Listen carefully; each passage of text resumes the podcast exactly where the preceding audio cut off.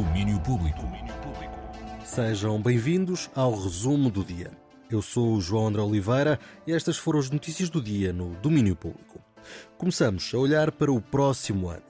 2024 traz o regresso dos espetáculos Conta-me uma Canção. O conceito, que começou em formato online e audiovisual, volta a palco para reunir duplas de artistas na partilha de histórias das canções escolhidas, de versões cruzadas e de uma conversa íntima.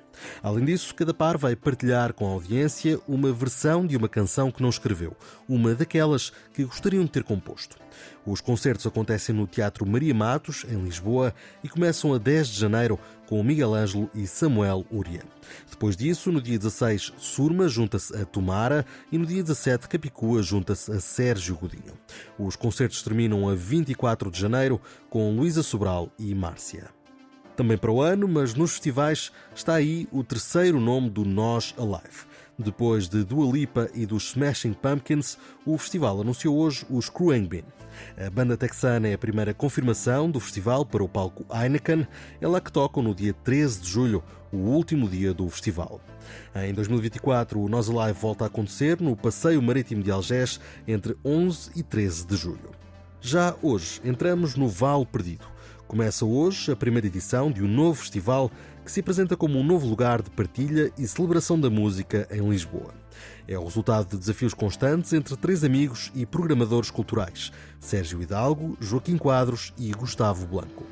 Joaquim Quadros explica o que quer que o público sinta. Eu quero muito que o público seja surpreendido. Surpreendido por esta ideia de embate e de colisão entre artistas como o Polírio Fugita, como o Gabriel e Xavier, como os Deloxic e os Batucadeiras, e como naturalmente uh, artistas locais como a Karen ou a Violet a fazerem o warm-up e o fecho de um, de um grande nome da música uh, mundial, clubbing, como é o Luke Vibert, ou seja, a ideia de de colisão positiva e surpreendente e, e que nem sempre seja uma rima mas que possa fazer sentido encadear, é aquilo que eu mais quero trazer deste, deste festival do público que o frequentou.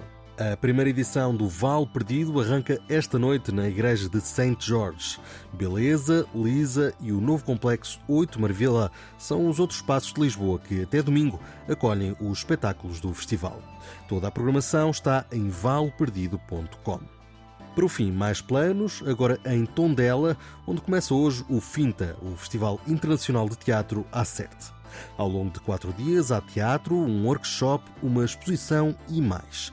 Sandra Santos, atriz e responsável pela programação do FINTA 2023, explica tudo. O FINTA decorrerá de 15 a 18 de novembro.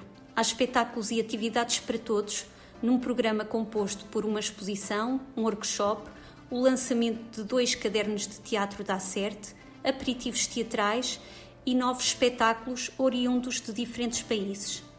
Destacamos os espetáculos Carte Blanche, da artista emergente Michel Svironi, que conjuga o teatro com a pintura, e o espetáculo Caio do Céu, da Companhia de Solos e Bem Acompanhados, um espetáculo multidisciplinar que homenageia o autor brasileiro Caio Fernando Abreu.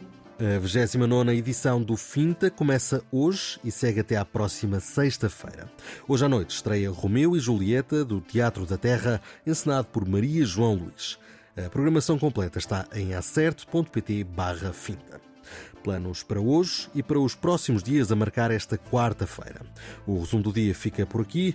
Nós marcamos novo encontro para amanhã. Até lá. Domínio Público.